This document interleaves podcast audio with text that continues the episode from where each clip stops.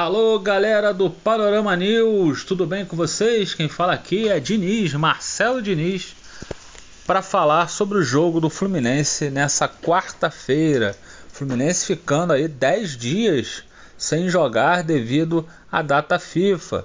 Data FIFA é, que compreende a, a jogos da seleção brasileira, inclusive a seleção brasileira entra em campo hoje, por isso os jogos né, do Campeonato Brasileiro foram remanejados para desmembrados, né, entre domingo, terça e quarta-feira.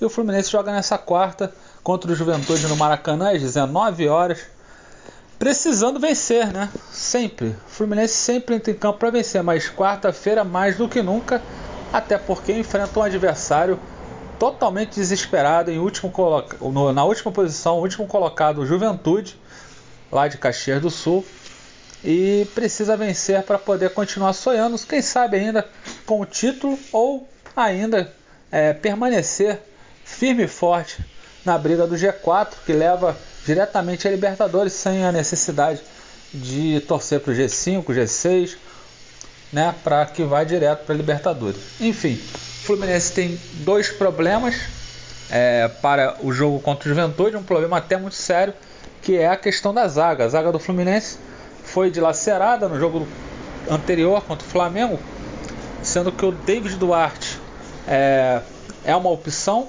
né? Todo mundo sabendo que o Manuel, antes né, eu esqueci de falar, o Manuel e o é, David Braz, que seriam opções para.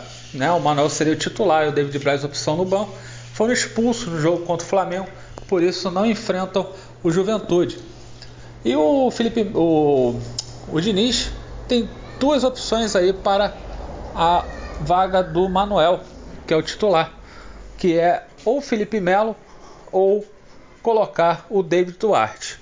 O Felipe Melo todos sabemos, é um jogador que é, causa controvérsias e com certeza um jogador lento, 39 anos, não aguenta mais o tempo inteiro, o jogo todo e a intensidade dos jogos também é muito temerária.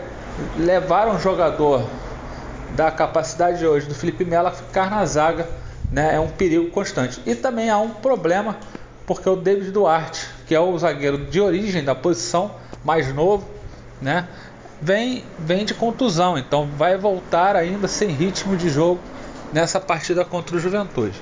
A tendência é que o David Duarte assuma a posição e jogue do lado do Nino nessa partida contra o Juventude. Mas ainda tem a possibilidade do, do, do Diniz escalar o Felipe Melo também né, nessa partida da quarta-feira. Outro problema que o Diniz enfrenta é a expulsão do Caio Paulista, né? É, que é o titular da lateral esquerda, queiram ou não queiram, gosta ou não gosta, ele é o titular da lateral esquerda. É, o Diniz tem duas opções aí, dois laterais é, da ori de origem, né? O Cris Silva pode aí pintar como é o favorito, né, para jogar a partida, e o nosso Mário Pineida, né, que também está aí é, à disposição caso o Diniz é, opte por ele. O Diniz deve apostar aí no Cristiano, né, que vem, vem, vem sendo reserva do Caio Paulista.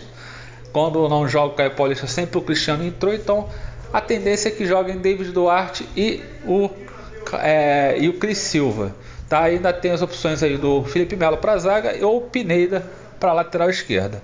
Se aventou a possibilidade do Luan Freitas né? ou Davi, são zagueiros da base, serem incorporados para essa partida, até porque o Fluminense não tem banco, né?